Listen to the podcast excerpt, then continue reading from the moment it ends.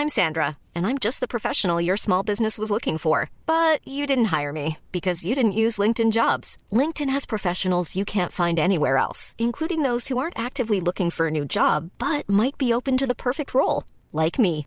In a given month, over 70% of LinkedIn users don't visit other leading job sites. So if you're not looking on LinkedIn, you'll miss out on great candidates like Sandra. Start hiring professionals like a professional. Post your free job on linkedin.com/people today.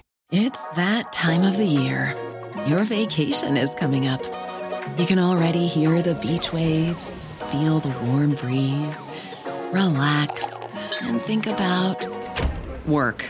You really, really want it all to work out while you're away. Monday.com gives you and the team that peace of mind. When all work is on one platform and everyone's in sync, things just flow wherever you are. Tap the banner to go to Monday.com.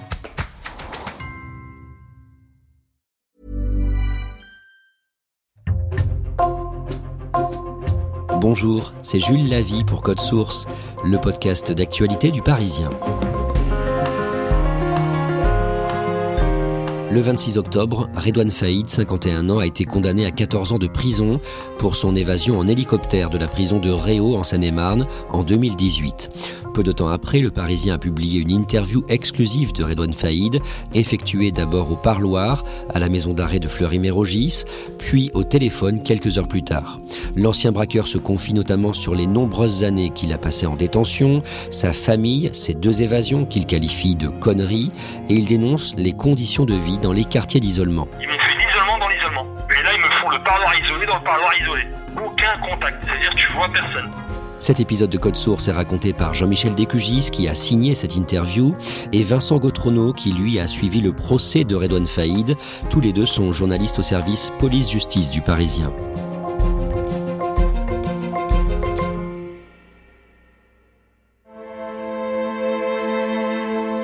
Jean-Michel Descugis, le mardi 24 octobre, à la fin du procès de Redouane Faïd pour évasion, vous avez rendez-vous avec lui pour le voir et échanger avec lui au parloir.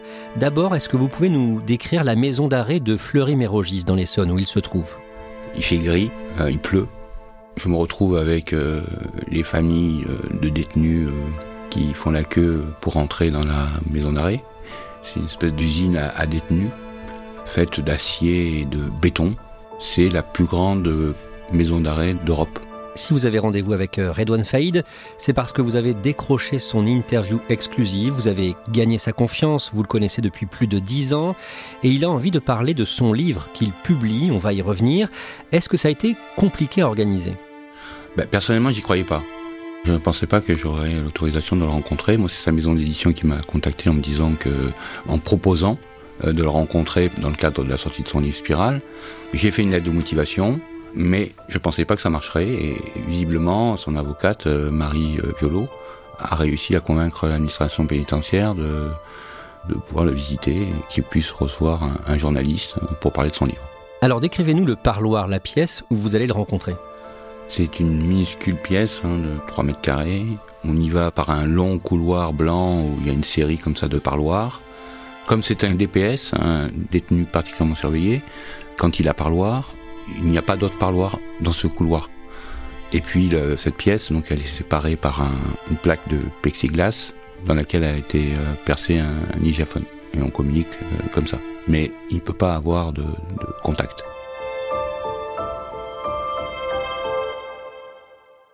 On va revenir à la fin de cet épisode de Code Source sur cette interview et sur le procès de Redouane Faïd, mais d'abord on va rappeler qui il est et son parcours criminel. Nous avons déjà consacré plusieurs podcasts à son histoire, notamment un sur son évasion en hélicoptère que vous retrouverez facilement via un moteur de recherche. Redouane Faïd a 51 ans, il est né en 1972, il est avant-dernier d'une fratrie de 10 enfants, il grandit dans l'Oise, à Creil, et la fin de son enfance est marquée par la maladie de sa mère et l'absence de son père, Vincent La famille Faïd arrive d'Algérie en France dans les années 60. Ils ont déjà euh, quatre enfants euh, à l'époque. Redouane Faïd né en, en 72 à Creil. C'est une famille qui est très soudée. Ils sont très nombreux. Redouane étant euh, parmi les petits derniers, c'est un enfant couvé. Et effectivement, il va y avoir un basculement euh, dans sa vie, mais aussi dans la vie globalement de la famille Faïd. C'est la fin des années 80. Le père de Redouane Faïd quitte la France pour l'Algérie et la mère du futur braqueur est à ce moment-là euh, très malade. Et quelques temps plus tard, euh, au tout début des années 90, la mère de Redouane Faïd décède. Ça a été un gros traumatisme pour lui parce qu'à l'époque, il se retrouve élevé en réalité par son frère Rachid et sa grande sœur qui est décédée il y a peu. Son parcours scolaire a été un échec, il a redoublé à deux reprises, malgré des facilités il n'a jamais travaillé. Un jour, sur un bulletin de notes, l'un de ses professeurs écrit cette phrase « parfois présent ». Redouane Faïd commet des vols depuis tout petit. Le premier vol dont il se rappelle, en tout cas c'est lui qui le raconte, il a à l'époque 9 ans et il vole des petites voitures et un disque de Chantal Goya au sein de son école. Ces petites voitures, il en a souvent parlé en disant que ça avait été euh, un symbole de ce qu'il ne pouvait pas s'offrir. Ensuite s'enchaîne pour Redouane Faïd euh, des petits larcins, euh, il, est ado, c'est des petits vols. À cette époque-là, il se fait pas attraper, il est plutôt sous les radars. C'est un petit voleur comme il y en a beaucoup sans ampleur particulière, euh, en tout cas à cet âge-là. Quand il a la vingtaine, Redouane Faïd multiplie les braquages de plus en plus importants et il s'inspire du cinéma, par exemple en 1995 quand il a 23 ans, juste avant Noël, dans la nuit du 20 au 21 décembre, quand il s'en prend au directeur d'une banque de Creil. Redouane Faïd et, plusieurs de ses complices sont ce soir-là euh, déguisés en Père Noël, euh, en tout cas ils ont des masques de Père Noël, et ils se présentent effectivement au domicile du directeur de l'agence BNP de Creil. Ils vont euh, pendant plusieurs heures séquestrer la femme et les enfants du directeur de l'agence BNP. Ils amènent des livres pour enfants et des bonbons pour occuper les enfants pour que ce temps de séquestration qui ne sera pas très long se passe bien des livres qui reprendront au moment de partir pour ne pas laisser d'empreinte. Et pendant ce temps-là, Plusieurs autres braqueurs emmènent le directeur de la BNP dans son agence et ils volent plusieurs dizaines de milliers d'euros. Le 3 juillet 1997, à Villepinte, en Seine-Saint-Denis, avec des complices, Redouane Faïd attaque un fourgon blindé. Là, en 97, Redouane Faïd y passe un cap dans la voyoucratie. On est le 3 juillet. Et en fait, il y a une Renault euh, Safran qui percute un fourgon blindé. Elle est tout de suite entourée par deux camionnettes. En sortent des braqueurs qui menacent les convoyeurs de tout faire exploser. Le braquage est plutôt une réussite dans le sens où le commando arrive à partir avec plus de 2 millions de, francs à l'époque. Mais malgré tout, euh, il se passe relativement mal aussi, car un équipage de la BAC, qui est prévenu très rapidement, arrive sur place, et des coups de feu sont échangés, et Redouane Faïd sera blessé à l'épaule. Jean-Michel Descugis, à cette période, à quoi ressemble la vie de Redouane Faïd? Bah, C'est un voyou qui monte, hein. il est dans la toute-puissance, il a de l'argent, il voyage, et c'est quelqu'un qui euh, bah, va prendre euh, goût, si on peut dire, au braquage. Et il devient accro quasi à cette adrénaline, au, braquage. Arrêté une première fois après cinq ans de cavale le mercredi 30 décembre 1998. Dans les années qui suivent, Redouane Faïd enchaîne les procès et les condamnations pour les différentes affaires dans lesquelles il est impliqué. 12 ans de réclusion en 2001, 15 en 2002, 4 en 2004, 3 en 2005 et 6 ans l'année suivante. Il se montre discret en détention il décroche un diplôme de lettres, une équivalence bac. En 2009, il profite d'une libération conditionnelle et à partir de là, il affirme se ranger, il travaille comme commercial et en novembre 2010, Jean-Michel Descugis, il publie un livre coécrit avec un journaliste, Jérôme Pierrat, braqueur des cités au grand banditisme. Vous l'interviewez à ce moment-là pour euh, l'hebdomadaire Le Point. Il est comment? Il est très charismatique et surtout, il n'a pas la langue de bois parce que curieusement, les voyous, souvent, ils ont la langue de bois. Lui, il raconte. Il dit comment il s'y prenait. Et il raconte surtout que ces voyous de cité, les grandes figures du grand banditisme, ne les ont pas vus venir, ils les ont même méprisés, n'ont pas voulu pactiser avec eux, n'ont pas voulu leur apprendre le métier, et qui se sont fait tout seuls, et qui sont devenus très bons et meilleurs que les anciens, et en faisant autrement en inventant les go fast, ces convois euh, ultra rapides qui vont chercher la drogue euh, en Espagne et la, et la ramènent. Et il dit que c'est eux qui ont inventé ça. Il veut être reconnu par ses pairs. Il euh, pique aussi les, policiers qui n'ont pas vu venir ces voyous de cité et qui sont tout d'un coup surpris par leur méthode et par une autre façon de faire que les anciens. Et dans son livre Braqueur, où il se présente comme un repenti en 2010, il dit quoi sur la détention? Il dit que la détention, ça se fait dans la douleur et que c'est trop cher payé. Et surtout, il dit que finalement, le voyou, c'est on flambe, etc. Mais que quand on est en détention, on se rend compte qu'en fait, c'est les, petits bonheurs qui sont importants. Et il explique que quand il est sorti de sa détention, la première chose qu'il a fait, c'est aller dans un parc avec un jus d'orange. Et que c'est ça, le bonheur de la liberté. À cette période, Redouane Faïd participe à plusieurs émissions de télévision où il affirme qu'il est revenu dans le droit chemin. Je ne retomberai jamais. Ah bon, en tout cas, ce que je sais, c'est que mes démons euh, ne sont pas endormis, mais sont complètement morts. Ouais. Du coup, vous avez plus envie de faire un braquage? Ah non, bah, moi, mes démons, vous savez, hein, ils sont morts, ils sont pas endormis. Euh, J'en retire que de l'échec, que de la bêtise. La délinquance, c'est que de la galère. Vincent Gautrono, on le saura plus tard, mais au même moment, il est déjà soupçonné par les policiers au sujet d'un braquage qui a tourné au drame quelques mois plus tôt, le 20 mai 2010, dans le Val-de-Marne.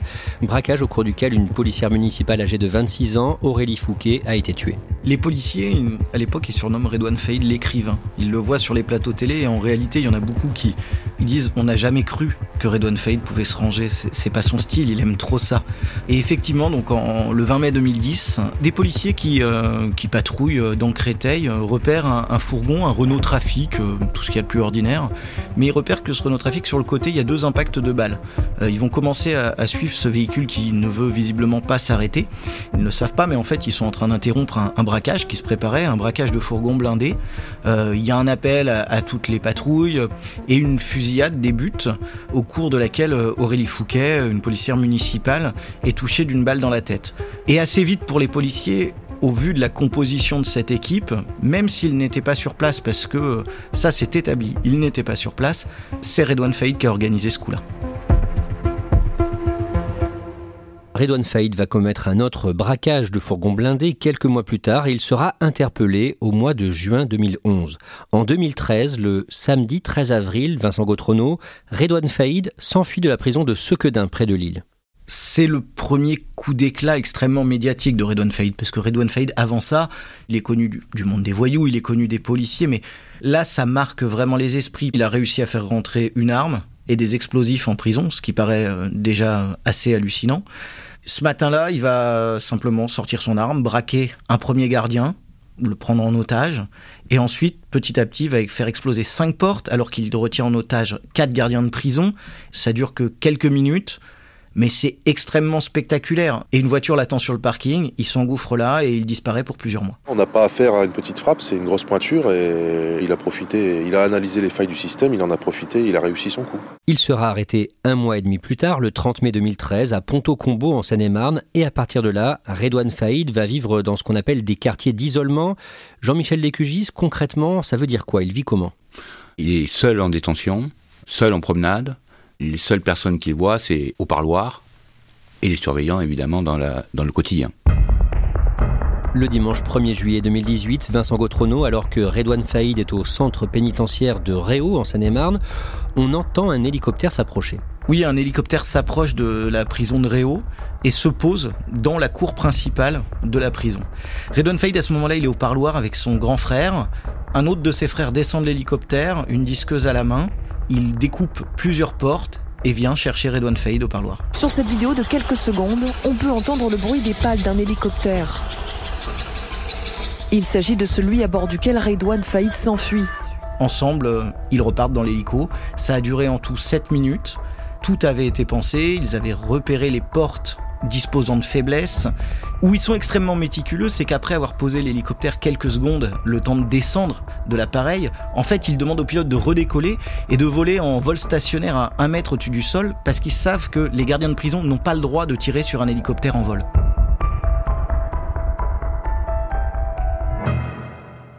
Redouane Faïd est arrêté 95 jours plus tard dans un appartement de Creil, sa ville natale, et c'est pour cette évasion spectaculaire, sa deuxième évasion donc, qu'il est jugé à Paris du 5 septembre au 25 octobre 2023.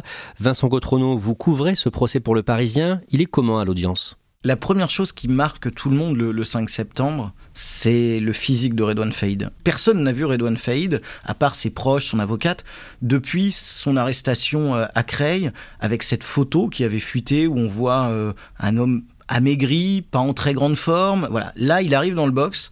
Tout de suite, tout le monde constate que Redouane Faïd, il est très en forme. Euh, il a le crâne rasé de près, il présente bien, il est affûté. On sent que c'est quelqu'un qui s'est pas laissé atteindre par les, les années de détention qu'il vient de passer à l'isolement. Et qu'est-ce qu'il dit? Il est comment euh, dans sa façon de s'exprimer? Dès qu'il prend la parole, il est extrêmement à l'aise, notamment par rapport aux, autres prévenus. Il y avait un autre détenu important dans le box, euh, le Corse Jacques Mariani, l'héritier du gang de la brise de mer, donc un voyou euh, lui aussi de premier ordre. Et durant la première journée, les deux vont passer leur temps d'un bout à l'autre du box à se lancer des œillades, à se faire des blagues. Contrairement à certains de ses co-accusés, il n'est pas du tout impressionné par le fait d'être là et, et limite même ça lui plaît presque plutôt. Plusieurs de ses proches, plusieurs membres de sa famille sont jugés pour complicité dans cette évasion. Oui, il y a ses deux frères, Rachid Faïd, qui était dans l'hélicoptère le jour de l'évasion, et il y a son autre frère Brahim Faïd, qui était avec lui au parloir lors de l'évasion. Il y a par ailleurs euh, plusieurs de ses neveux qui ont joué tous un rôle, en tout cas selon la justice, actif dans cette évasion. On en revient au début de cet épisode de Code Source. Le 24 octobre, Jean-Michel Descugis, vous êtes donc autorisé à venir interviewer Redouane Faïd à la maison d'arrêt de Fleury-Mérogis. Est-ce que vous pouvez nous le décrire quand il arrive face à vous? Il est jovial, athlétique. Ça fait dix ans que je ne l'ai pas vu. Il n'a pas changé. On a l'impression que les années de prison n'ont pas eu de prise sur lui. C'est directement le tutoiement. Euh, il me dit, Jean-Mi, euh, tu n'as pas changé. Comme si on était des amis de, de longue date, ce qui n'est pas le cas mais il est ravi de, pouvoir parler de son livre. Et puis, bon, ben, c'est quelqu'un qui voit peu de monde, donc quand euh, on vient le, visiter, il est content. Ce livre est intitulé Spirale, la spirale de la criminalité dans laquelle il s'est enfermé. Jean-Michel Descugis, vous retenez quoi de ce livre? Je retiens que ça pourrait faire un excellent euh, scénario euh, à Hollywood. Ces évasions, les braquages, les flics, les histoires de voyous, les histoires d'amitié. et puis il parle de lui-même, de l'homme derrière le braqueur, celui que les journalistes et même les flics ne connaissent pas un type qui quand même euh, montre ses contradictions, ses failles. Et puis euh, c'est un, livre d'action qu'il a écrit lui-même euh, depuis sa cellule. Est-ce qu'il regrette ce qu'il a fait? Alors il a cette phrase qui est assez belle, c'est les erreurs ne se regrettent pas, elles s'assument. En fait, il reconnaît qu'il a fait une connerie, notamment cette première évasion de Séquedin. Il pense que la justice lui a fait payer ça et que évidemment euh, il n'aurait pas pris une peine de 25 ans euh, pour le braquage raté de Villiers-sur-Marne s'il ne s'était pas évadé de Séquedin. Et ensuite il y a la deuxième évasion de Réau qu'il appelle euh, l'Himalaya, la très grosse connerie, parce que là il sait qu'il va reprendre pour des années. Cet échange avec lui dans ce parloir dure trois quarts d'heure. Trois quarts d'heure qui passent très très vite. Les surveillants viennent taper à la porte, c'est fini. Il a parlé de l'enfermement, mais il a parlé aussi de, de lui. Euh, tout ça très vite, euh, un peu décousu. J'avais quelques feuilles volantes, un crayon à papier, c'est ce que l'administration pénitentiaire m'avait permis d'avoir. La mine s'était cassée du, du crayon, donc c'était très compliqué. Quelques heures après cette visite, une fois revenu à la rédaction du Parisien, dans l'après-midi, peu après 16 heures, votre téléphone portable sonne. Et là, euh, j'ai Redouane Faïd. C'est une surprise. J'ai mis le truc en marche, là, ça y est. Allez, c'est bon. Alors, ah, mais vraiment à titre privé, exclusif, personnel. Il avait l'impression que peut-être ça avait été euh, un peu vite, euh, peut-être qu'il avait été un peu décousu. Il voulait que, voilà, être sûr que le message était bien passé. Le message, c'était, ben, l'isolement, il y en a marre. Ça fait dix ans que j'y suis. Ça fait cinq ans que j'ai pas pu prendre quelqu'un de ma famille dans les, dans les bras. C'est trop, c'est injuste. Et puis de toute façon, euh, moi je vais lutter euh, contre le mitard, contre l'isolement. 122 euh, morts l'année dernière au mitard, 122 suicides, que des jeunes dans la misère, dans la précarité, qui se retrouvent à se pendre avec des cordes. C'est un scandale. La prison en France est moyenâgeuse, etc. Tu sais, là je parle avec toi. Tu vois, j'ai le sommier là, le sommier là, du lit là, il est là, il est en fer. Le matelas, il est coincé sur le mur. Je l'ai levé sur le mur. Tous mes affaires sont dessus, les bouteilles d'eau, les baskets, etc. Il n'y a rien. ce que je De 6h du matin jusqu'à 23h, je suis jamais allongé sur la page. Je me force à rester debout. Et c'est devenu naturel. Et je lui pose cette question de est-ce qu'il se prend pour euh, Roger Clonenpis, ce détenu qui s'était coupé un doigt pour lutter contre l'enfermement dans les années 70 et il me dit oui. Et il me dit que ça va être euh, le combat de, de sa vie et même que si un jour il sort, euh, eh bien il continuera à lutter contre l'enfermement me demande comment ça se fait que ça existe. T'as pas le droit de cantiner, t'as pas le droit de t'as rien, t'es tout seul, t'as une cage grillagée à l'intérieur. C'est un truc de malade. La vitre, tu peux pas l'ouvrir. Tu sors, t'es emmuré vivant avec euh, un toit grillagé avec des barreaux, des barbelés au-dessus de la tête. Mais enfin merde, quelqu'un qui est fragile là-dedans, comment tu veux que ça le démolit pas? Le lendemain, le mercredi 25 octobre, Redouane Faïd est condamné à 14 ans de prison pour son évasion. Jean-Michel Descugis, peu de temps après, il vous rappelle une seconde fois. Il m'avait donné son interview avant, euh, il connaissait pas sa peine, là il sait qu'il a été condamné à 14 ans. Alors il est satisfait pour les membres de sa famille qui vont sortir, euh, et notamment pour son frère Rachid qui a pris 10 ans et donc qui va sortir dans les, dans les mois qui viennent. Après lui, il trouve cette peine euh, totalement absurde, parce qu'il est déjà condamné à 10 ans plus 25, donc 35 ans, hein, pour son, sa première évasion, puis son, le braquage raté à Villiers-sur-Marne. Et là, il reprend 14 ans, ce qui fait 50 ans. Il ne sortira en théorie qu'en 2060. Il aura 88 ans il a cette phrase un peu rigolote. Il dit euh, bah, Je serai à l'EHPAD. Le lundi 6 novembre à minuit, le délai pour faire appel est passé. Il n'a pas fait appel. Pourquoi Vincent Gautrono Faire appel, c'était pour euh, Redouane Faïd faire encourir le risque à tous ses proches d'un nouveau procès, le risque que ses proches passent encore plusieurs années en détention provisoire. Je pense que Redouane Faïd a conscience du sacrifice euh, ultime qu'ont fait euh, ses proches et que là, ils entrevoient le bout de leur peine et il ne veut pas les priver de ça. Jean-Michel Descugis, Redouane Faïd va forcément essayer un jour de s'évader à nouveau? C'est pas l'issue que je lui souhaite. Je lui souhaite de, que son livre soit adapté à Hollywood, ce qui est possible et qui trouve peut-être dans, dans 15 ans euh, un aménagement de peine. Vincent Gautrono. Il y a quelque chose que malgré tout je pense qu'on lui enlèvera jamais, c'est l'idée d'évasion. Plusieurs fois il l'a dit pendant le procès. Il y a une scène qui était amusante euh, au tribunal, c'est qu'il parlait de, de, ces conditions et il disait quand on passe 23 heures sur 24 dans une cellule, forcément on pense. Et à ce moment-là, le, le hasard fait que la, la lumière du, de la salle du palais de justice s'est baissée, elle s'est rallumée et il a lâché euh, comme une plaisanterie euh, Vous pensiez que j'allais disparaître ou quelque chose comme ça Et il s'est retourné vers Jacques Mariani en lui disant euh, Regardez, j'ai mes baskets aujourd'hui. Jacques, t'as tes baskets? Sous-entendu, t'es prêt à partir Parce que je pense que quand on a 20 ans de prison, forcément, on est obligé à un moment de se dire Si je peux sortir, je sors.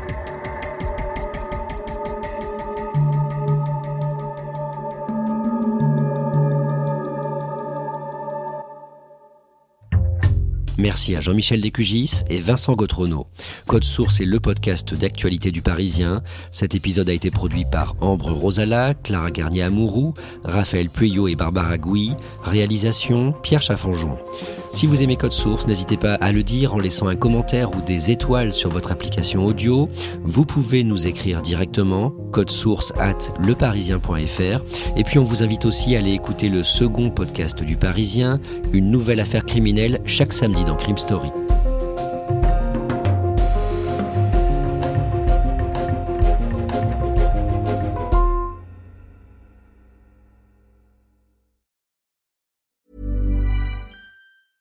Cool fact a crocodile can't stick out its tongue. Also, you can get health insurance for a month or just under a year in some states. United Healthcare short term insurance plans, underwritten by Golden Rule Insurance Company, offer flexible, budget friendly coverage for you. Learn more at uh1.com. Planning for your next trip?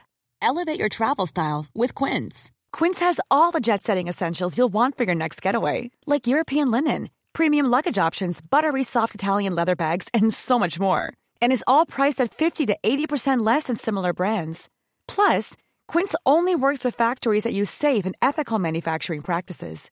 Pack your bags with high-quality essentials you'll be wearing for vacations to come with Quince. Go to quince.com/pack for free shipping and 365-day returns.